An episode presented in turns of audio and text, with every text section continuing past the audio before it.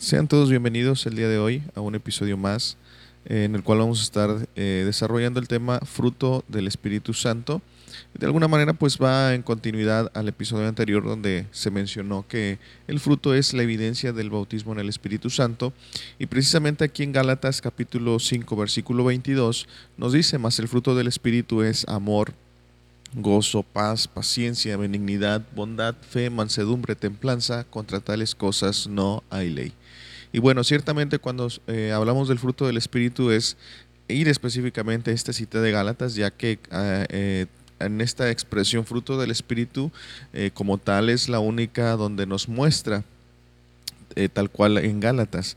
Sin embargo, esto no quiere decir que en algunas otras partes de la escritura no, no se muestre el fruto del Espíritu. Claro que se ve ya de una manera práctica cada uno de estos elementos, se pudiera decir de esta manera.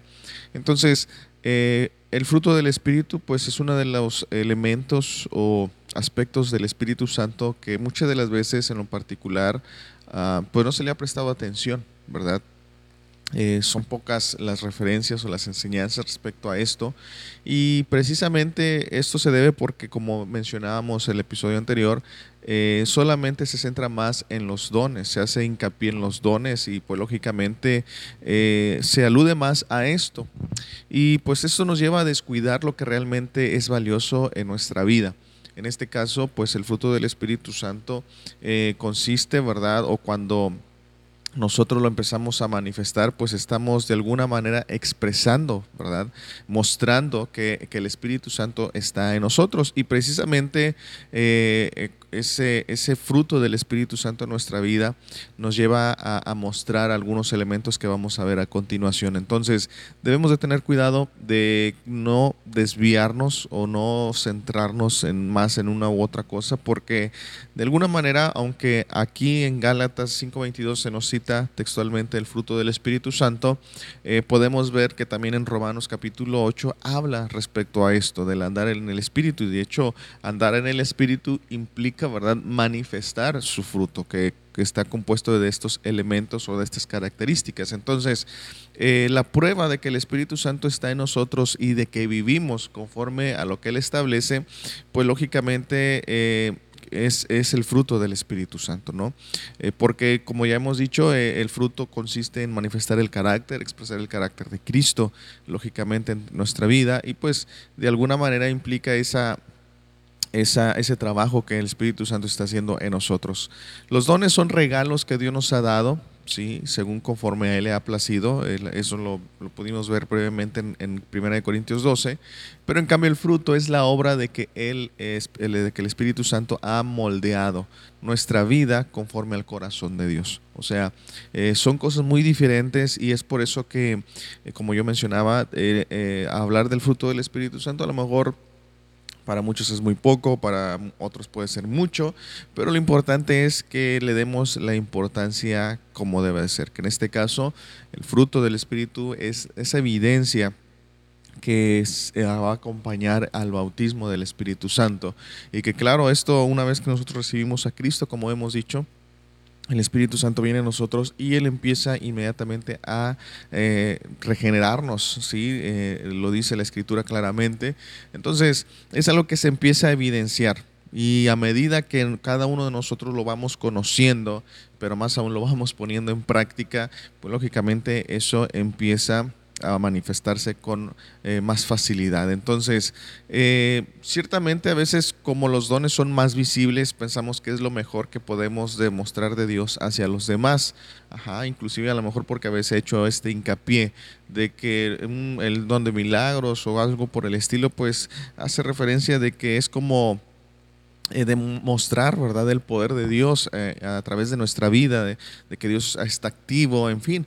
Sin embargo, pues como hemos mencionado también, eh, lo que hace más claro el hecho de que Dios esté en nosotros y más aún que nos esté transformando o renovando es precisamente su fruto. Entonces, debemos de solamente no, no equivocarnos en ese sentido, eh, eh, ya que pues lógicamente eh, los dones son un complemento, eso es una realidad.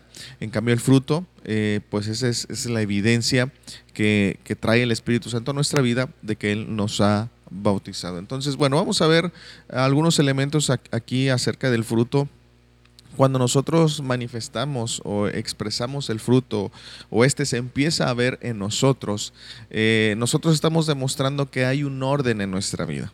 ¿Sí? Eh, esa es la, primera característica eh, del por qué el fruto es importante, porque a medida que nosotros lo empezamos a, manifestar, a expresar, ¿sí? es decir, que se empieza a ver en nosotros ese, e, esa obra del Espíritu Santo, entonces estamos demostrando eh, e, expresando que estamos en un orden, ¿sí? En este sentido, eh, que el Espíritu Santo lógicamente nos está gobernando, nos está dirigiendo.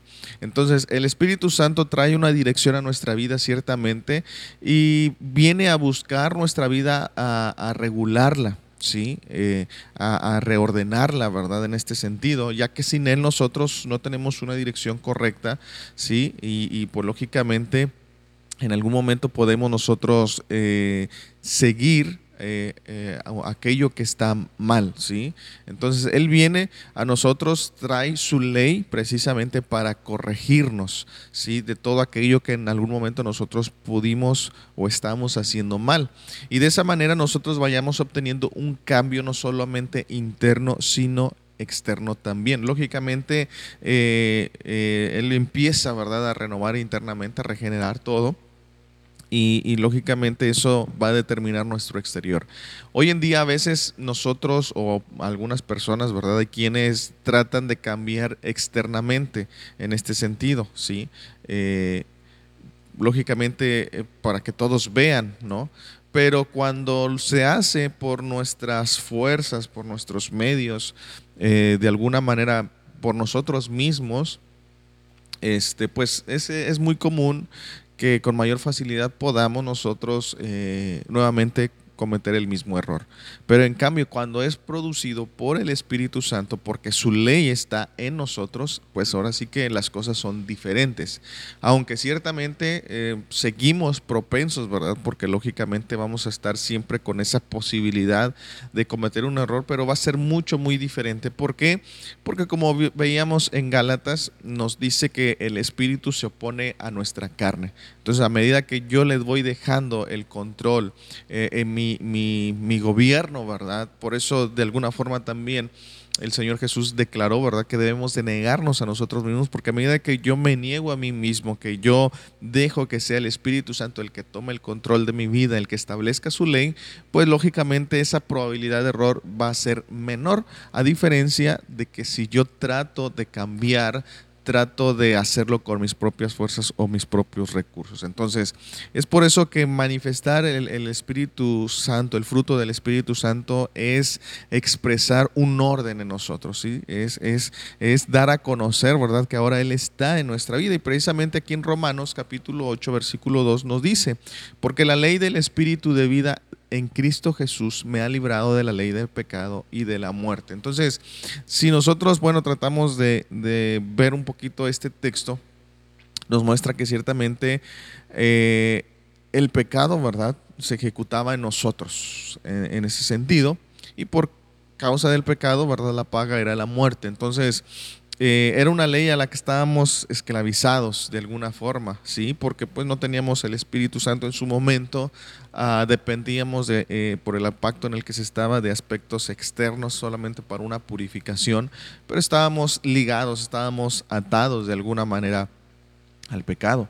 Sin embargo, cuando el Espíritu Santo viene, Él rompe esa, esa esclavitud, Él rompe esa cadena, eso que nos tenía apresados, Él lo rompe. Precisamente en el capítulo 7 prácticamente Pablo termina, ¿quién me podrá librar de este cuerpo de muerte? ¿Verdad? Es hablando del pecado como tal.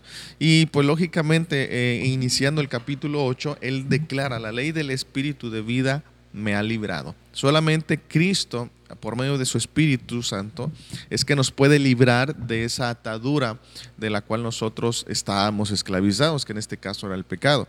Y como vuelvo y ah, señalo, que como, alguna vez lo he dicho, el pecado no es meramente la acción o el hecho que tú haces. Es decir, el pecado no solamente es una mentira, ah, un vicio o cualquier otra práctica que tú puedas hacer. El pecado consiste en un carácter, en una actitud rebelde contra Dios. Es más que nada el, pecado consiste en eso, que lógicamente se ve manifestado en una acción, ¿verdad? Pues lógicamente si yo soy rebelde, se va a ver en una, en una forma de vida. Entonces eh, debemos tener presente que el pecado es, es más que la acción. ¿Sí? Es, es, una conducta, es un carácter, es una naturaleza eh, que, se que se expresa en rebeldía de alguna manera contra Dios. Entonces, eh, estábamos esclavizados, ¿sí? Eh, nosotros al, no tener el Espíritu estábamos esclavizados y de alguna manera pues era muy, era muy común que nosotros hiciéramos esto o aquello, hablando en, un aspecto negativo contra Dios. Pero cuando el Espíritu Santo viene a nuestra vida, lo primero que trae es una, un orden, una ley, su ley eh, en ese sentido, ¿verdad? A diferencia del pecado, ¿verdad? No solamente nos, esclaviza o nos ata para muerte, sino que en este caso ahora el Espíritu Santo, su ley, nos eh, esclaviza, por decirlo metafóricamente, eh, pero nos produce vida. Es completamente lo opuesto. ¿sí? Eh, en este sentido, la ley del Espíritu, pues lógicamente habla de, principios, de, gobierno, ¿verdad? De aspectos, lógicamente, que deben de regir o que rigen nuestra vida ahora que el Espíritu Santo está en nosotros. Entonces, precisamente hablando de la ley del Espíritu de vida, pues eh, eh, no es más que una referencia, un sinónimo a, a la palabra del Señor, que ahora él trae, ¿verdad?, la escritura a nuestra vida como norma de conducta, como algo que nos rige, ¿verdad?, como, pues, valga la redundancia, como una ley que nos rige precisamente para producir vida en nosotros, a diferencia del pecado. Entonces, es por eso que cuando el Espíritu Santo, el fruto del Espíritu Santo se empieza a ver en mí, pues lógicamente yo estoy evidenciando, estoy mostrando, expresando esa es un orden, ¿verdad? de Dios sobre mi vida.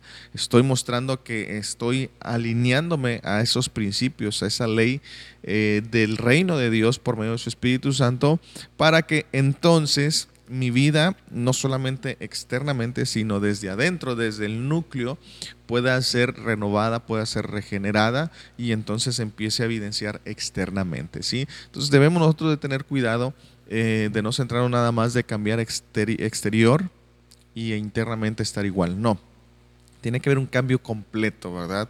De alguna manera, por eso en la escritura también se nos dice que espíritu, alma y cuerpo, o sea, todo nuestro ser, todo lo que compone nuestro ser, pues lógicamente es eh, impactado, debe ser impactado, transformado, regenerado, renovado por el poder del Espíritu Santo, por esta ley que trae a nosotros. Entonces, su ley es mucho mejor que cualquier otra ya que esta no está grabada en tablas de piedra como lo fue, pues lógicamente la ley que se le dio a Moisés en su momento. Sí, era algo rígido, no por la, el material en el que estaba escrito, sino que no había flexibilidad de ningún mandamiento, ¿verdad? O sea, si se quebraba uno, pues lógicamente había una sanción. Por eso dice que, eh, hablando del, del pecado, ¿verdad? La ley del pecado dice Dice aquí en esta cita que leímos que pues la ley del pecado y de la muerte, porque era un complemento, ¿sí? Eh, de alguna forma. Estaba sancionado de esta manera eh, con la muerte, inclusive aquel que llegara a, a cometer una falta. Entonces, sin embargo, ahora el Espíritu Santo, su ley, pues lógicamente no está en una tabla de piedra, ¿sí? en un material de este tipo. Su ley, sus mandamientos, sus principios no son rígidos en el sentido de que no hay flexibilidad, no, sino que ahora es mucho mejor porque está en nuestra mente y corazón y por medio de ella nos lleva a actuar de maneras específicas en las cosas eh, que nos pasan. ¿verdad? Solamente por citar un ejemplo y, para traer a colación esto, eh, precisamente, por ejemplo, cuando en la ley se decía, ¿verdad?, que una persona era lastimada, era afectada o, mataba a alguien por accidente, ¿sí? Eh, la consecuencia era que se le tenía que pagar de la misma manera eh, eh, al, al, que había afectado a esta otra persona.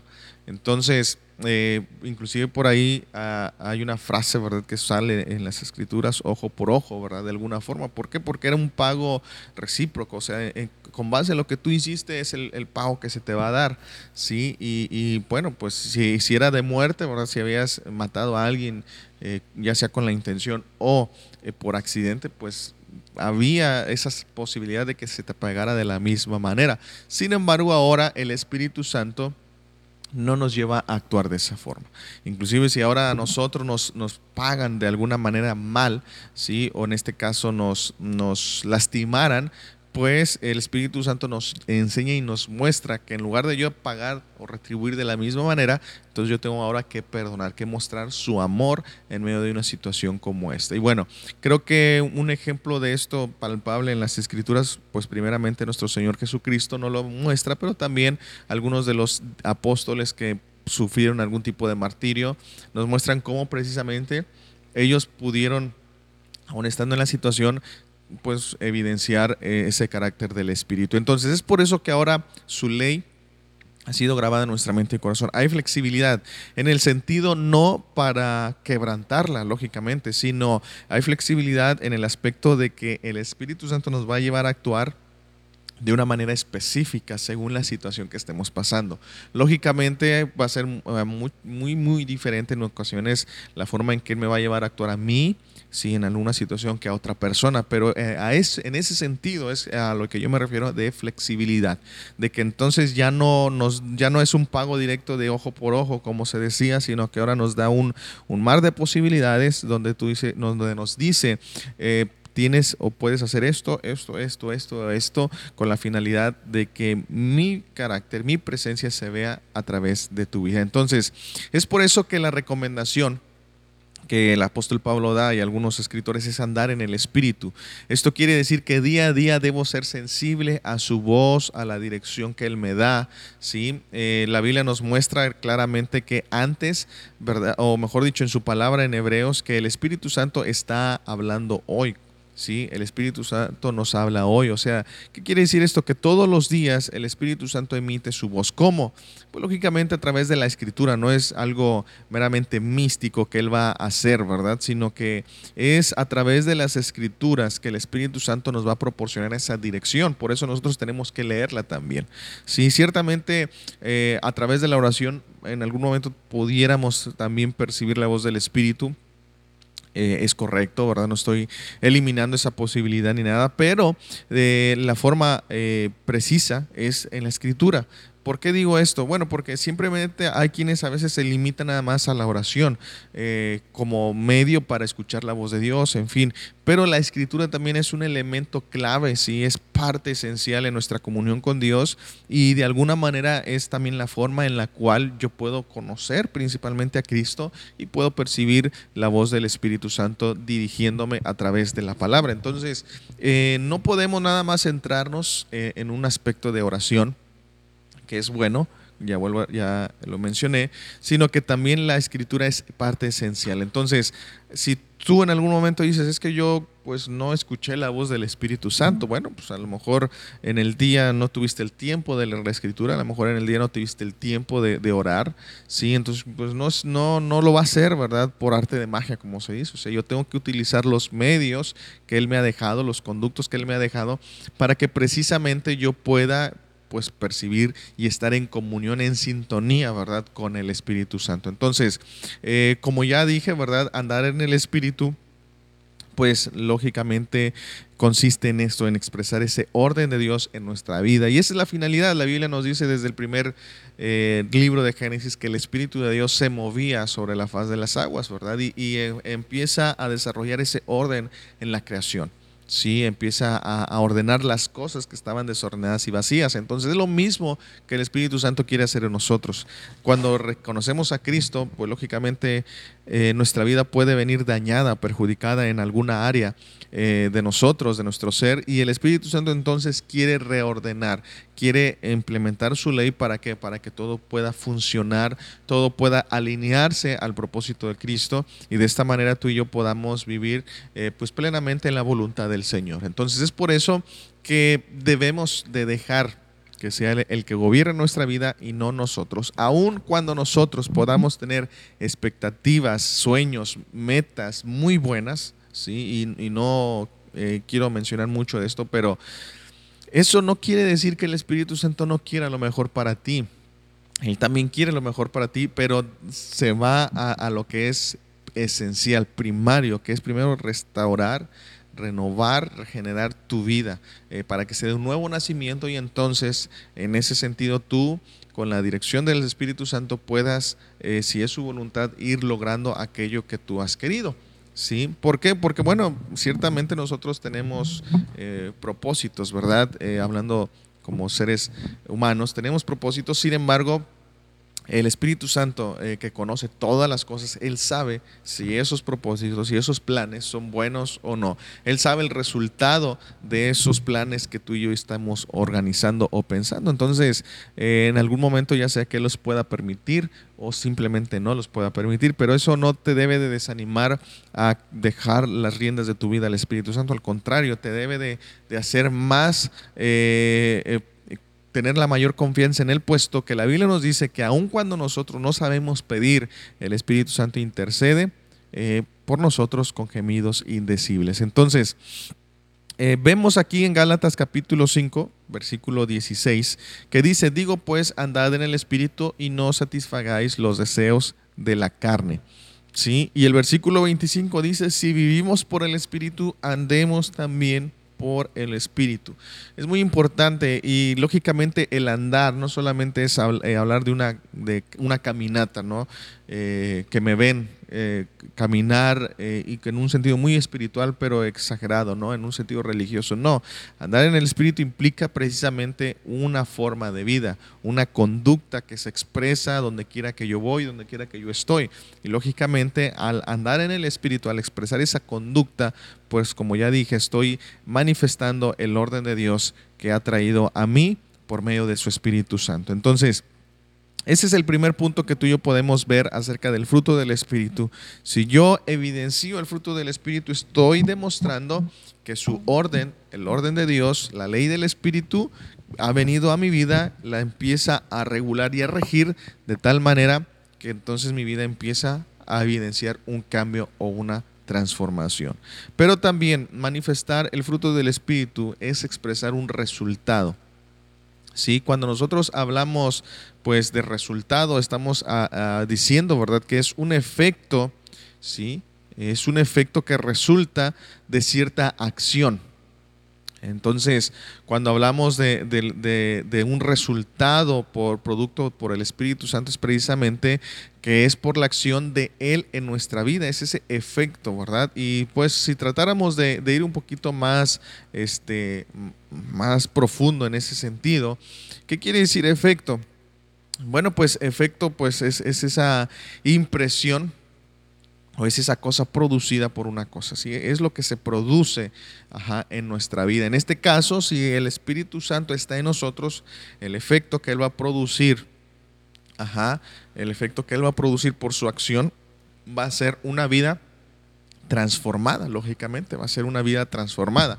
Aquí precisamente complementando más esta definición, eh, de resultado es efecto o cosa que resulta de cierta acción, operación, proceso o suceso. Esto es interesante, estos últimos dos términos que se añaden a la definición, que es el efecto que resulta de un proceso también o suceso.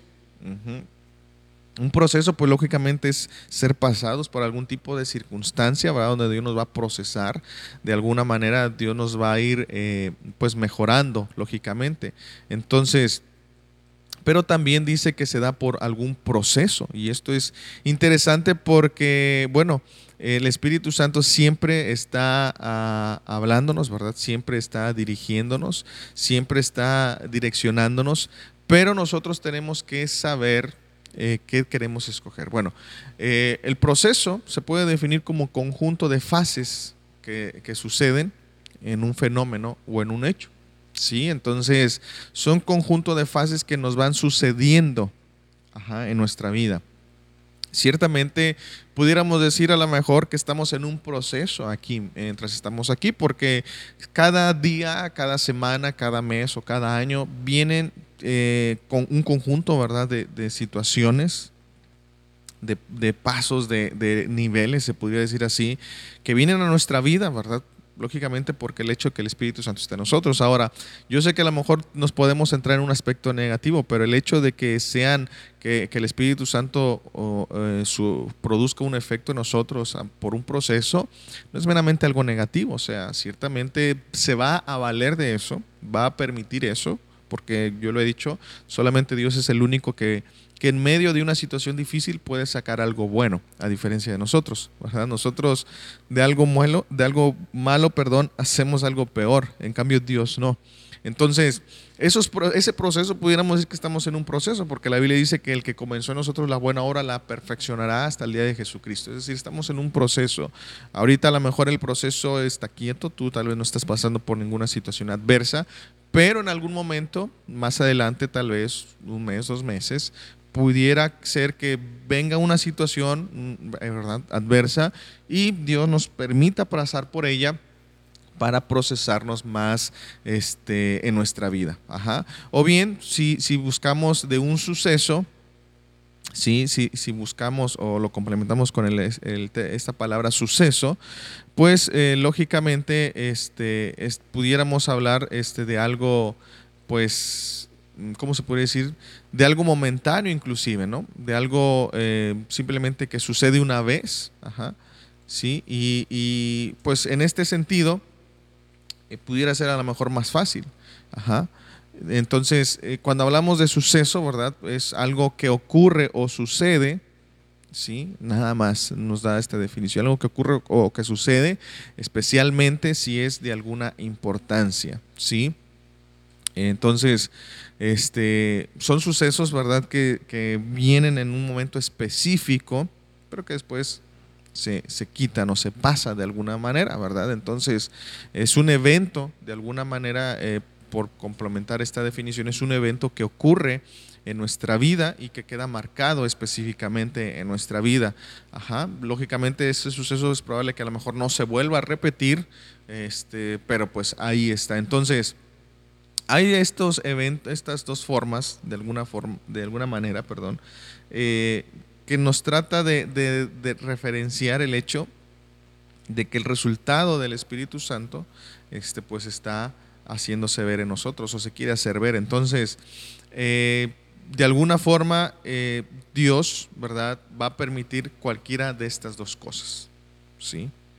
Eh, creo yo que a veces el suceso puede ser algo más, más este, tal vez difícil, porque puede ser súbito, ¿verdad? Por alguna situación, algo queda marcado en nuestra vida y pues lógicamente nos cambia para bien.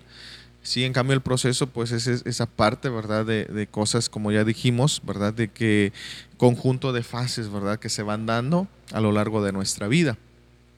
Sí, entonces Dios de alguna manera nos está procesando, sí, Dios nos está procesando y por eso nosotros tenemos que ser entendidos. Por ejemplo, ahorita todo esto que pasó de la pandemia es un proceso de alguna manera, ¿no? Porque se, desataron eh, esas fases este, sobre nosotros, ¿sí? De diversas maneras, ¿sí? Eh, eh, en nuestra casa, en nuestra familia, en nuestro trabajo. Entonces, de alguna forma fuimos procesados, ¿sí? Este, una, una, una uno tras otro, ¿verdad? De alguna forma. Entonces, depende de nosotros cómo lo asimilamos ajá, en ese sentido, eh, eh, en esta situación. Pero bueno, no me quiero centrar tanto en la definición, solamente trato de traer perspectiva que cuando nosotros estamos manifestando el fruto del Espíritu Santo es precisamente ese, por ese efecto, sí que ha resultado de un proceso o de un suceso en nosotros. ¿sí? Yo a lo mejor pudiera marcar sucesos como eh, en ese sentido que han pasado en, mi vida, que lógicamente me han servido para, para, pues para bien, de alguna forma, ¿sí? Entonces, eh, lógicamente quedan ahí registrados. En tal año me pasó esta situación, y pues lógicamente yo pude aprender esto. Entonces, en, esos, en ese sentido, aún ya sea en un proceso indeterminado, como en el que estamos, por el hecho de que Dios sigue trabajando en nosotros, o por un suceso, nosotros, eh, o el Espíritu Santo en este caso, va a formar nuestra vida. Pero como vuelvo a señalar, es importante que, cada uno de nosotros seamos entendidos. Aquí el problema no es el proceso o el suceso al que vayamos a ser sometidos. Aquí la situación es cómo yo salgo de ese proceso, cómo voy avanzando en el proceso o cómo yo salgo del suceso, de esta acción o de esta situación eh, que viene a, mí. ¿Por qué digo esto? Bueno, porque precisamente si, si yo no entiendo que, Dios lo está permitiendo para un bien, ¿sí? Pues lógicamente yo voy a salir igual o hasta en un momento dado hasta peor de esa situación. Entonces, ah, yo tengo que ser entendido y por eso el Espíritu Santo viene a mí para revelarme aún en medio de esta situación, de tal manera que su resultado se pueda ver en mí. Recordemos que de alguna manera el resultado que el Espíritu Santo quiere, ¿sí? es que cada uno de nosotros seamos como quien, como Jesucristo reproduzcamos la imagen del Hijo en nosotros, se reproduzca esa imagen del Hijo. Entonces, ese es el resultado que de alguna manera el Espíritu Santo busca en nosotros, que la imagen, la forma la, del Hijo se vea expresado en nosotros. Y entonces Él está trabajando porque esa es su función de alguna manera. Él está trabajando en nosotros para que ese resultado se vea en nosotros. Y como ya lo dije, pues lógicamente nos va a procesar, ¿verdad? que de alguna manera, como ya lo he mencionado, creo yo que estamos en un proceso por el hecho de que Dios sigue trabajando en nosotros por medio de su Espíritu Santo, pero también en algún momento puede permitir un suceso, es decir, un evento en un, en un momento específico de nuestra vida que tal vez, como ya dije, no se vuelva a repetir con las mismas características, pero que van a, marcar a nuestra vida y que va a servir precisamente como para catapultarnos al siguiente nivel. Entonces, si yo no soy entendido o desconozco esto del Espíritu Santo o en fin, simplemente lo ignoro, pues eh, en algún momento dado eh, va a ser muy difícil y hasta doloroso puede ser para mí, aun cuando no sea así. Pero debido a, mi ignorancia, debido a que, a que pues simplemente me resisto, como ya lo dije en el primer punto, no quiero su ley, no quiero su gobierno, pues entonces al final de cuentas va a ser un va a ser un proceso o suceso doloroso. O sea, yo lo voy a interpretar así, esto me dolió, ¿verdad? Y, pues tristemente en lugar de, evidenciar lo que Dios quiere, pues puedo salir mal. Ahora, no es que Dios no tenga el poder, ¿verdad? No es que el Espíritu Santo no pueda hacer, ¿no? Simplemente que por eso la Biblia nos llama a ser entendidos es por eso que la Biblia nos llama a ser renovados en nuestro entendimiento, porque si no, yo todas las cosas las voy a ver como en un sentido negativo. Pablo por eso nos dice, y precisamente aquí, si nosotros vamos a, Romanos, precisamente, este capítulo 8, versículo 28, él declara, inspirado por el Espíritu Santo precisamente, y sabemos que a los que aman a Dios todas las cosas les ayudan para bien. Esto es a los que conforme a su propósito, dice, son llamados. O sea, solamente aquellos que han sido llamados conforme al propósito eterno de Cristo, es decir, manifestar a Cristo, que se nos ha delegado esa tarea, esa responsabilidad, solamente aquellos que han sido llamados conforme a ese propósito, escogidos conforme a ese propósito, ¿qué va a pasar? ¿O qué debe de suceder? Que deben de entender que todas las cosas les ayudan para bien. Ajá. Y esto es interesante lo que Pablo dice. A los que conforme a su propósito son llamados. O sea, si alguien no es llamado, si alguien no ha sido escogido, eh, por ende, ¿verdad? Eh, dice ser, pero en realidad no es hijo de Dios, pues no va a entender todas las cosas. Y es por eso que aquí se complementa con lo que el, apóstol Pablo dice en Corintios, ¿verdad? Que el hombre natural no puede entender. ¿Por qué? Porque él no tiene el Espíritu de Dios, porque él no es hijo de Dios, por lo tanto no, no ha sido llamado conforme a ese propósito. Y, el hombre natural dice, no discierne y le son locura las cosas de, la cruz, las cosas del Evangelio. ¿sí? No, no, no los toma en cuenta, al contrario. Entonces, por eso si nosotros decimos que somos hijos de Dios, nosotros debemos de entender que todas las cosas nos ayudan para bien. Ahora, aquí es interesante que Pablo dice todas las cosas. Él no está diciendo nada más las buenas, él no está clasificando o categorizando nada más las buenas, no todas las cosas. ¿Por qué? Porque a la luz de los ojos de Dios, desde la perspectiva de Dios, no hay cosas malas, como yo lo he dicho. ¿Por qué? Porque solamente Dios es el único de, que lo malo, hablando en nuestro entorno terrenal, siempre va a sacar lo bueno. Por eso Dios no lo interpreta como algo malo, Él lo ve como bueno. ¿Por qué? Porque Él es el único que puede hacer eso o producir eso en medio de, de una situación adversa. Entonces, si yo entiendo, si yo soy hijo de Dios y por revelación el Espíritu Santo me ha mostrado y me ha dado a conocer a Cristo, entonces yo voy a tener la tranquilidad de que si sea una enfermedad o, en este caso una pandemia como la que nos ha tocado vivir, todo eso me está ayudando para bien. Ajá, me está ayudando para bien. ¿Por qué? Bueno, si nosotros hablamos de la pandemia, bueno, eh, lógicamente aquí Pablo no solamente lo, creo yo, no, no solamente lo maneja desde una perspectiva espiritual, el hecho de que nos ayuda para bien, sino también inclusive es terrenal. ¿Sí? ¿Por qué? Bueno, porque precisamente eh, pues no está desligado una cosa de otra. La Biblia nos dice que para esto vino Jesucristo, para reconciliar el cielo con la tierra. Entonces, eh, no están desligados ambas cosas, sino están juntas. Entonces, si nosotros tratáramos y, analizáramos qué cosas buenas nos ha dejado la pandemia, eh, pues nos daríamos cuenta que más que queja sería todo lo opuesto, ¿no? Una, una de las cosas tan solamente que puedo mencionar, porque como no es el tema en sí, pero es el hecho de que la pandemia nos, nos hizo nuevamente fortalecer nuestros lazos familiares, debido a que mucha, muchas de las familias tuvieron que estar simplemente confinadas a ese espacio del hogar o de la casa. ¿sí? Entonces, ahí fue donde nuevamente empezaron a, a restablecer esas relaciones familiares. ¿sí? Ya que era muy común que el esposo, los hijos, todos eh, pues, estudiando, trabajando, lo que estuvieran haciendo eh, y solamente llegaran a dormir, pero ahora con la pandemia todo eso se confinó, las clases en la, en la casa, el trabajo, algunos, ¿verdad? Lógicamente no estoy generalizando, algunos también desde la casa lo pueden hacer, entonces hizo que las familias nuevamente se unieran, o al menos esa era la intención. ¿sí? Tal vez hay quienes pues, no fortalecieron sus lazos familiares así, pero hubo quienes sí lo hicieron, ¿verdad? Entonces, Todas las cosas nos ayudan para bien, esa es la realidad. ¿Por qué? Porque el Espíritu Santo está tratando ¿sí? de producir ese resultado en nosotros. Y lo va a hacer, es una realidad, o sea, ah, él, lo va a, realizar en nosotros. ¿sí? Eh, nosotros a veces pensamos que no, pero eh, esa es la tarea de alguna manera del Espíritu Santo en nosotros y Él lo ha de realizar.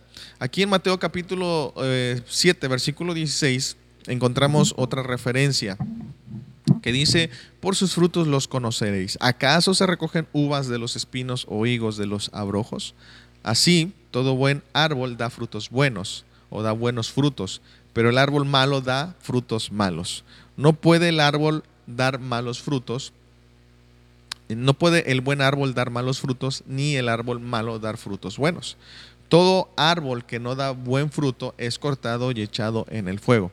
Así que por sus frutos los conoceréis. Y bueno, como ya dijimos, frutos, si, si nosotros, pues lógicamente tratamos de, buscar una definición a este término, pues fruto viene siendo precisamente un resultado, ¿verdad? Si es, ese producto final que se da, ese resultado de alguna forma. Entonces, eh, lo que el Señor Jesús nos está diciendo es precisamente que para nosotros poder identificar, ¿verdad? O poder evidenciar que somos hijos de Dios se debe a ese, a ese fruto. Y bueno, eh, eh, que es ese, ese producto, ese resultado producido de manera natural o artificial. ¿sí? Es, es, el trabajo, es el resultado del Espíritu Santo en nosotros, es su fruto de alguna manera. Entonces, la Biblia menciona dos aspectos de los frutos, que son frutos de arrepentimiento y fruto del Espíritu. A lo mejor se pudieran asociar algunos, este, o algunos los pueden asociar como uno solo, pero pudiera haber ciertas diferencias entre ambos, ¿verdad? Eh, tal vez ah, es muy probable, ¿verdad?, que se refiera a algunos a aspectos externos y, aspectos internos, ¿verdad? Al final de cuentas los internos en algún momento se van a evidenciar en nuestro exterior. Pero bueno, al menos esos son algunos de los frutos o los primeros que se, que se menciona, frutos dignos de arrepentimiento. ¿sí? Y bueno, el fruto del Espíritu que se menciona más adelante. Entonces, en otras palabras, ese resultado de que somos hijos de Dios, mm, pues se tiene que ver, ¿verdad? Por, por, por nuestras acciones, por nuestra manera de vivir, por esa conducta que nosotros manifestamos. Así que si prestamos atención a esta frase, eh, nos dice que es el fruto del Espíritu. ¿sí? Esto nos lleva a entender que es un resultado exclusivo de Él, es decir, no se puede producir un resultado ignorando al Espíritu Santo. Entonces, por eso eh, yo mencionaba, ¿verdad? Que si el fruto del Espíritu no se ve en nuestra vida es porque estamos ignorando sí, estos, estas partes, esta, estos elementos esenciales en nuestra vida. Eh, o simple y sencillamente lo estamos ignorando por completo. ¿Qué es el fruto? ¿En qué consiste? En fin, lo estamos ignorando. Entonces, eh, es por eso que el fruto no se ve al 100%, ¿verdad? O, no se ve tal cual. Sí, eh, yo mencionaba ya un ejemplo, ¿verdad? Porque a veces me han hecho esta pregunta y me decían, pero es que a poco alguien que es hijo de Dios y vive desordenadamente es salvo. Bueno, la realidad es que sí, y un ejemplo es la iglesia de Corinto. Sí, la iglesia de Corinto habían experimentado la gracia del Señor en su vida, la salvación. Sin embargo, ellos por la inmadurez, por la ignorancia, es que vivían manifestando más su carne que el espíritu. Entonces, es por eso, es por eso que nosotros tenemos que ser entendidos ¿sí? Eh, ¿Por qué? Y lógicamente en ese entendimiento yo tengo que ir creciendo, madurándome para que precisamente ese resultado del Espíritu Santo se vea en mí. Entonces solamente hay, dos razones por las cuales no se puede ver el fruto del Espíritu. La primera, que es la que ya mencioné, puede ser por mi, mi inmadurez, por la falta eh, de conocimiento, de ignorar esta verdad, o la otra es porque definitivamente pues no, no, no, no hay esa evidencia de que sean hijos de Dios, simplemente, ¿verdad? Eh, Pablo nos lo menciona también ahí en Corintios, ¿no? Nadie puede hablar las cosas de Dios si no tiene el Espíritu, nadie puede evidenciar, ¿verdad? Algo si no tiene el Espíritu. Y esa es una realidad que hoy nos vamos a encontrar. Eh, y que la Biblia nos da esas referencias para que nosotros sepamos de qué. Que bueno, hay quienes van a estar en la iglesia, pero en realidad no son hijos de Dios. ¿sí? En realidad no son hijos de Dios, no, no, no son hijos de Dios. ¿sí? ¿Por qué digo esto? Porque luego a veces tienen la idea de que un creyente, un hijo de Dios, puede abandonar la fe, puede eh, perder la salvación y puede hacer... No, no. Un hijo de Dios nunca va a, a, sufrir pérdida. De alguna manera la Biblia nos dice también, de alguna u otra forma, esta referencia, no va a sufrir pérdida. ¿Sí? Eh, es, es, claro que en algún momento como hijos de Dios podamos ser eh, seducidos, ¿verdad?, a, cometer algún error, algún pecado, eso es una realidad. Sin embargo, si somos verdaderamente hijos de Dios, es muy difícil que nosotros podamos eh, dejar a Cristo, ¿sí? simple y sencillamente por decirlo así. Aquel que no es hijo de Dios, pues lógicamente es, va a ser más fácil. ¿Por qué? Porque no está, ¿sí? no ha sido pues simplemente no ha sido regenerado, no ha, sido, no ha nacido de nuevo. Entonces, eh, solamente son estas dos vías por las cuales el fruto del Espíritu no se puede ver en nosotros. Una, porque yo sea inmaduro y, e ignore esta verdad de que el Espíritu Santo es la evidencia, de que el Espíritu Santo eh, pues quiere gobernar mi vida, como ya lo mencioné, en fin, algunas cosas de este tipo, y simplemente yo le doy más importancia a otras cosas, y por eso en algún momento salen a relucir eh, más, como que más evidentemente esas obras de la carne. Y la otra es porque definitivamente pues no sea hijo de Dios. Entonces, por eso, cada uno de nosotros tenemos que analizar ¿sí? si es que no se está viendo el Espíritu Santo en nuestra vida, es su fruto, ¿por qué no se está viendo? ¿Sí? ¿Por qué no se está viendo? Entonces el Señor fue muy claro, por sus frutos vas a conocer. ¿sí? O sea, ese es el resultado al final de cuentas. ¿Por qué? Porque hoy en día he visto precisamente hay quienes, ¿verdad?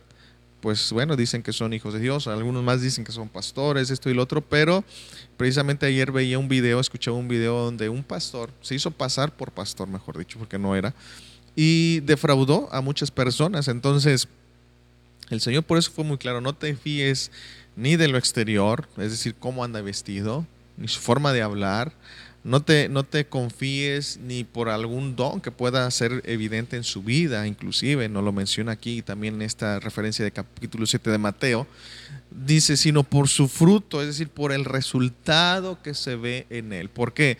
Porque si él dice, ¿verdad?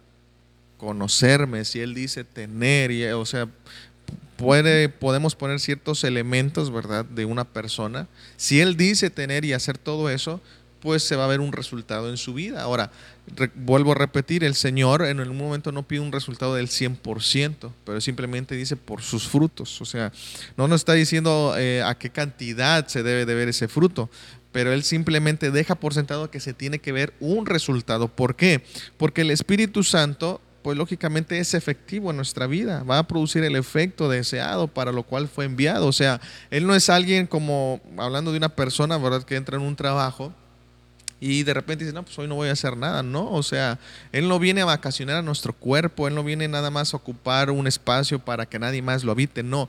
el, desde el hecho que Él viene a nuestra vida es precisamente porque Él viene a, producir un efecto, un resultado. O sea, Él está trabajando en nosotros. ¿sí? La Biblia nos dice que, que Él se opone a la carne, Él está trabajando. Pero por eso yo tengo que ser entendido para que entonces yo pueda negarme a mí mismo y le pueda dar ese gobierno de mi vida al Espíritu Santo y entonces se pueda hacer más evidente su resultado en mí. Si no lo hago, si yo me resisto, pues eh, aparte que el Espíritu va a, está oponiéndose a la carne, pues también se está poniendo a mí, que al final de cuentas es algo redundante, pero esa es, la, esa es la idea o ese es el punto, ¿verdad? Donde entonces yo no dejo gobernar el espíritu y, pues lógicamente este, se va evidenciando. Eh, menos, ¿no? Eh, y el punto es de que si yo tengo esa actitud en mi vida, pues como yo ya dije, ese proceso o suceso que Dios pueda permitir, eh, yo lo voy a interpretar como algo doloroso, como algo negativo. Pero es por la que, por la falta de entendimiento a lo que el Espíritu Santo quiere hacer en mí. Él quiere producir en ti un resultado. Y el resultado consiste en que tú y yo seamos formados a la imagen de nuestro Señor Jesucristo. Entonces, eh, yo no lo puedo obtener, ¿sí? Si no dejo que el Espíritu Santo actúe en mi vida.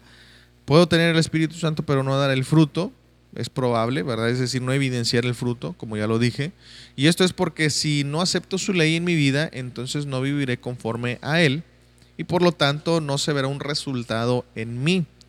Podré tener dones, pero esto no es una seguridad de que su espíritu me está guiando. Y lo, veíamos precisamente en esta cita de Mateo, eh, precisamente donde, versículo 21, de hecho, en esta, este capítulo 7 el Señor nos muestra algunas características, ¿verdad? De, de, aquellos falsos pues, maestros, falsos profetas, nos menciona algunas características y, en el versículo 21 de, esta misma, de este mismo capítulo 7 dice que en aquel día muchos le dirán que profetizaron, que echaron fuera demonios, que hicieron milagros, pero sin embargo el Señor les va a responder, nunca los conocí. ¿Por qué? Es muy probable porque nunca tuvieron o nunca fueron hijos de Dios, ¿sí? aun cuando un don se manifestó a través de ellos. Ajá. Entonces esto es interesante porque precisamente, como estamos viendo, yo puedo tener o puedo manifestar dones, pero no es seguridad de que su espíritu me está guiando. O puedo aparentar que tengo dones, ¿verdad? Porque es otra también. Y, pero no es seguridad de que su espíritu me guía. Entonces, el Espíritu Santo quiere mostrar el resultado de que Él gobierna nuestra vida de que Él dirige nuestra vida y de que cada vez más nos acercamos a ese propósito de ser como nuestro Señor Jesucristo. Pero para esto necesitamos pasar por diversos procesos, o como ya lo decía yo, sucesos, para que esto se lleve a cabo. Ya que cuando esto pasa en nuestra vida, ¿sí? Eh, nuestra manera de pensar, pues lógicamente eh, cambia, nuestra manera de vivir, eh, pues va a cambiar y demostrará que tanto Dios ha transformado nuestra vida por medio de su Espíritu Santo. ¿sí? Entonces, Él está trabajando en ti, en mí, porque quiere sacar ese resultado. Y la finalidad o el, propósito es que tú y yo cada vez más dejemos, nos rindamos a Él para que precisamente este resultado se empiece a ver. Entonces, el tercer punto eh, consiste, ¿verdad?, en evidenciar en una evidencia, evidenciar su, presencia en nosotros y esto es una evidencia. Eh, cuando yo manifiesto el fruto del Espíritu Santo, estoy expresando, estoy dando a conocer una evidencia que se tiene que ver en mí. ¿sí? Entonces, eh, cuando hablamos de evidencia, es algo que se puede definir que es claro, que no puede ser puesto en duda o negado. ¿Sí? Eso, eso podría consistir en la definición de evidencia. Así que se ve con claridad o se percibe sin necesidad de razonamientos o explicaciones. O sea, ya las explicaciones estarían a lo mejor, pues, nada más para complementar de alguna forma, pero no tanto para ah, confirmar o convencer de una verdad. ¿sí? En este caso, por ejemplo, bueno, algo que se me viene a la mente, eh, una evidencia, ¿verdad? Eh, de algo es, por ejemplo, que el agua moja, ¿verdad? Este, porque pues lógicamente cambia la textura en, la ropa al momento que yo la toco o, en, al momento que, me cae una, una, gota de agua en mi, en mi, piel, puede cambiar la textura, la sensación. Entonces, eh, eso se ve con claridad, ¿sí? Ya las explicaciones o el razonamiento, bueno, ya sería algo complementario a, lo que yo estoy percibiendo o viendo en este caso. Entonces, así, eh, con algún otro ejemplo que tú pudieras imaginar o tener presente, de algo, ¿verdad? Es una evidencia que no puedes cuestionar. Hoy en día, precisamente, este, un problema que se ve es, es, pues de alguna manera, el relativismo, donde se cuestiona todo. Eh, donde algunos afirman que no hay una verdad absoluta, aunque ellos tratan de poner como algo absoluto lo que ellos creen.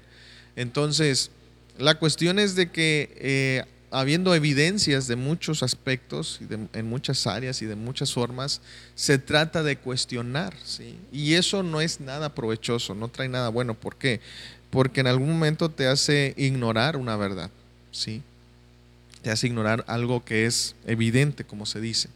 Entonces, ya una explicación eh, es algo complementario, ¿verdad? Solamente para que a lo mejor una explicación respecto al agua es, consistiría ya nada más para que tú conozcas su composición química y algunos otros elementos y es por el estilo, ¿no? Pero lo que es evidente de que el agua moja, pues eso ya, ya no se puede poner en cuestión o en duda.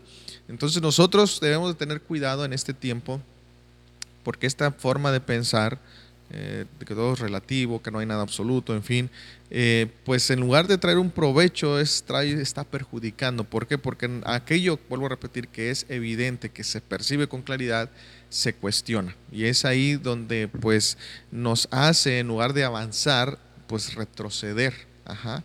Entonces debemos de tener cuidado. Ahora, referente al Espíritu Santo, pues lógicamente es una evidencia que no se puede cuestionar que se ve con claridad. Entonces, cuando el fruto de su espíritu o del espíritu se ve en mí, pues yo, eh, eh, eso es algo que no se puede este, poner en cuestión. ¿sí? Aun cuando muchos digan, sí, pero es que tú antes eras eso. Sí, o sea, yo antes era, tú lo has dicho. Pero ahora, ¿cuál es la evidencia que tú ves en mí? Es un cambio, es una transformación. Entonces, creo yo que a veces este tipo de ideologías o filosofías pues lógicamente lo único que pretenden es eh, escudarse para no ver una verdad en el hecho de que Dios existe, de que Dios puede transformar una vida, de que Dios puede cambiar, de que Dios es la solución, en fin. Entonces, eh, por eso el Espíritu Santo quiere evidenciar ese fruto, se quiere ver en nosotros, porque quiere demostrar esa evidencia a través de tu vida y de mi vida de que Él es Dios y de que ante eso nadie se puede resistir. Entonces, la mejor evidencia de que el Espíritu Santo está en nosotros, pues no son los dones, como ya he reiterado más de alguna vez. Y no es porque sean malos los dones, no. Porque los dones no están ligados meramente a una evidencia, a una transformación en nuestro interior. son regalos que Dios nos, que el Espíritu Santo nos da. Es, por ejemplo, hablando de los ministerios, también la Biblia nos dice en Efesios, ¿verdad? Que fueron dones, regalos que el Hijo trajo a, los hombres, ¿sí? esta diversidad de ministerios. Pero esos ministerios no están ligados a ti, a que si eres alguien preparado, a que si eres alguien dedicado, o sea, no, no, eso no están eh, ligados, o sea, simplemente es porque yo te lo quise dar. Los dones de la misma manera, no es porque hay una santidad superior en ti, haya cosas de esa índole, no, simplemente el Espíritu Santo dice, yo quiero regalarte este don a ti. Eso no está ligado a tu forma de vida, no está ligado a a quién eres o qué hacías o que si eres mejor que él o aquella, no, simplemente lo quise dar. Pero en cambio el fruto del Espíritu, esa sí es otra cosa, porque el fruto del Espíritu sí está ligado a mi vida, es decir, a, lo que yo dejo, a lo que yo entiendo y a lo que he conocido de Cristo por medio del Espíritu Santo. ¿sí? Lo que Él me ha revelado. Entonces ahí sí, si yo ¿verdad? No, no dejo que Él me gobierne, me sigo resistiendo a esa revelación que quiere traer o quiere darme de Cristo, pues lógicamente para que mi vida sea transformada, renovar mi entendimiento para, con esa finalidad, pues lógicamente esa evidencia no se va a ver tan claramente en mí. Entonces, eh, por, es por eso que los dones, ¿verdad? Como ya lo menciono, no es una evidencia. No puede ser una evidencia porque eso es algo que no está relacionado directamente conmigo en ese sentido. Simplemente es algo que el Señor trae. ¿Sí? Pero el fruto sí está relacionado conmigo. ¿Por qué? Porque va a depender de qué tan entendido, qué tan maduro soy para que su fruto se vea en mí. Entonces, eh, precisamente, y, vuelvo a enfatizar, no quiero que se malinterprete el hecho de que los dones son malos. No, los dones no son malos. Son malos cuando nosotros le damos otro énfasis otro enfoque. Eh, se cae en ese error, ¿verdad? De, de, que se les establece como lo superior, cuando en realidad no es así. Entonces, los dones solamente son manifestaciones del Espíritu. Quiere decir que con nosotros o sin nosotros, su poder manifestado en los dones va a fluir. Si esa es la realidad, ¿verdad? En cambio, el fruto ese sí será evidente a medida que yo viva conforme a su ley. Es decir, en cuanto a los dones, ¿verdad? Si yo quiero cambiar o no quiero cambiar en un momento dado, el Espíritu Santo me puede usar para que eh, su poder se pueda ver evidenciado a través de mi vida. Pero en cambio el fruto, pues si yo no, no colaboro, es decir, en el hecho de ser entendido, de renovar mi mente, y, de reconocer a Cristo, a, conocer a Cristo a través de la revelación, pues lógicamente eh, ese fruto eh, se va a ver o no se va a ver simplemente, como en este caso la iglesia de Corinto, que queda registrada en la Escritura, para darnos ese ejemplo de cuando no hay madurez, no hay entendimiento a la revelación que el Espíritu Santo nos trae, nos quedamos estancados ahí. ¿Sí? Y pues lógicamente no se ve esa evidencia de que Él está en nosotros. Entonces, eh, su ley, ¿verdad? Hablando del Espíritu Santo, como ya lo dijimos, es la que nos conduce a hacer la voluntad de Dios y esto es una evidencia palpable de que Dios está en nosotros. ¿sí? Así de sencillo. Eh, su ley, vuelvo a repetir, es la que nos conduce a realizar la voluntad de Dios y esa es la evidencia palpable de que Dios está en nosotros. Entonces, ¿cómo la gente puede ver a Dios en mí si Él es espíritu? Bueno, pues cada vez que demuestro los elementos que conforman el fruto del espíritu, cada vez que se va evidenciando más su fruto en mí, pues mi vida debe ser el medio por el cual yo pueda mostrar que Dios es real, de tal manera que las personas, a pesar de sus argumentos, no puedan poner en duda o negar la existencia de Dios. Y esa es la finalidad, vuelvo a repetir. ¿Sí? Cuando yo demuestro, ¿sí? expreso, manifiesto cada uno de esos elementos que conforman el fruto de su espíritu o el fruto del Espíritu Santo, mi vida se, convierte en ese medio por el cual las personas llegan a ver ¿sí? que Dios es real, ¿sí? porque ven una transformación en mí. De tal manera que a pesar de los argumentos que puedan tener, o la duda que puedan eh, establecer, nunca podrá negar la existencia de Dios. ¿sí? Siempre en algún momento van a tener dudas o argumentos, pero a medida que yo evidencio, muestro esa evidencia del fruto del Espíritu Santo a través del amor, del gozo, de la, de la paz y cada uno de estos elementos, entonces ellos pueden ver que definitivamente Dios es real. Y esa es la finalidad por la cual el Espíritu Santo busca precisamente, ¿verdad? Que lógicamente este, se vea esa evidencia que no se pueda poner en duda. Como con los dones, mucha gente los va a cuestionar. Y no vuelvo a repetir, no es que tenga algo en contra de los dones, pero es que tenemos que verlo así. Con los dones, mucha gente los va a cuestionar. Que si no son reales, que si no esto, que si muchas cosas. Pero con el fruto del Espíritu Santo, al ver una vida transformada, ver tu vida, mi vida, que está siendo transformada, que cada vez va avanzando, que se va renovando, y, eh, esto a su vez produce transformación, aun cuando ellos puedan tener argumentos, va a ser muy difícil que puedan negar la existencia de Dios. O sea, podrán tener argumentos, esa es la realidad, pero no podrán negar que Dios ha llegado a tu vida y a mi vida y que nos ha transformado. Entonces, aquí encontramos una referencia en 1 Corintios 13, 1 al 3, es un texto muy conocido. Y precisamente dice, si yo hablase lenguas humanas y angélicas y no tengo amor, vengo a ser como metal que resuena o címbalo que retiñe. Si tuviese profecía y entendiese todos los misterios y toda ciencia y si tuviese toda la fe de tal manera que trasladase los montes y no tengo amor, nada soy. Y si repartiese todos mis bienes para dar de comer a los pobres, y si entregase mi cuerpo para ser quemado y no tengo amor, de nada me sirve. ¿Sí?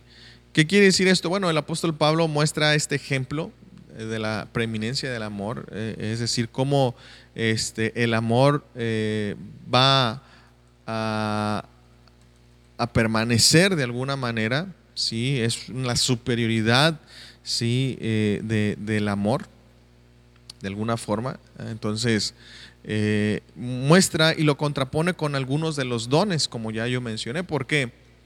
Porque los dones, como ya te dije, el Espíritu Santo se va a manifestar a través de ti. Sin embargo, el amor implica un conocimiento, ¿sí? Eh, implica ser gobernado por el Espíritu, implica eh, manifestar ese resultado, esa evidencia eh, en tu vida. No se va a dar nada más porque sí. Entonces Pablo contrasta aquí. ¿Por qué? Porque precisamente la iglesia abundaba en los dones, manifestaciones tremendas del Espíritu, pero había contiendas, había pleitos, ¿sí? Entonces Pablo les hace ver, o sea, no importa si ustedes hablan lenguas humanas o angélicas, no importa si ustedes profetizan, si ustedes entienden todos los misterios, es más, si su fe es tan impactante que puedan trasladar los montes, si no tienen amor, eso de nada les sirve. Entonces, el amor está ligado al fruto del Espíritu. Entonces, lo que Pablo le está diciendo es que está bien que ustedes tengan esos dones, que, aún, que abunden en dones, pero no se les olvide mostrar y evidenciar el fruto del Espíritu en sus vidas, porque eso es lo que los hace estar unidos, eso es lo que los, los hace acercarse cada vez más a la imagen del Hijo, al propósito eterno por el cual ustedes han sido llamados. Entonces, no cambiemos, por eso es lo que yo trato de ver, no cambiemos. Si tú tienes un don, úsalo, deja que Dios lo use en tu vida, pero no cambies lo que es primordial por lo que es secundario. ¿Sí? Muchas de las veces la forma en que tu vida o, vas a impactar la vida de otro no es por un hecho milagroso por el cual tú ores por una persona o hagas esto, no, sino es por una vida transformada, ¿sí? que tú le estés demostrando. Ese es lo que, eso es muchas veces también lo que va a impactar otra vida, que a pesar de la situación, a pesar de lo que pasa, a pesar de cualquier cosa, ellos van a ver en ti algo diferente. Aun cuando a lo mejor no vean milagros, no vean sanidades o cosas por el estilo. Lo que va a impactar es que están viendo una evidencia de Dios, de una realidad de Dios en ti si más si te conocieron cómo eras antes y ahora cómo eres ahora, ellos están viendo esa evidencia de que Dios es real y de que lo que tú les has dicho de que Cristo mora en ti, ellos no lo podrán negar independientemente del argumento que puedan tener. Así que es por eso y es importante que el fruto del Espíritu se vea manifestado en nosotros, porque de esta manera nosotros estamos dando a conocer o expresando su ley un, una un orden que ha venido a nuestra vida, un resultado, ¿verdad? Ese efecto y sobre todo esa evidencia que no puede ser cuestionada, que no puede ser negada de que Dios es real. Así que bueno, eh, recuerda que el fruto del Espíritu se tiene que ver en nuestra vida. Dios no nos manda o no nos demanda una cantidad, pero sí nos dice que, que su fruto se vea en nosotros. Así que este fue el episodio del día de hoy, el fruto del Espíritu. Espero que pueda edificar tu vida. Ya casi estamos por concluir esta serie.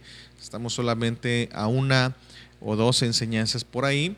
Y bueno, eh, la finalidad de, esta serie acerca del Espíritu Santo es que tú y yo podamos estrechar nuestra comunión con Él, podamos conocerlo y establecer lo que es prioridad. Así que en este caso, eh, su fruto es algo esencial en nuestra vida porque va a demostrar y evidenciar que tanto nosotros nos estamos pareciendo a nuestro Padre Celestial. Así que bueno, yo me despido, es un gusto haber estado contigo y que el Señor te bendiga.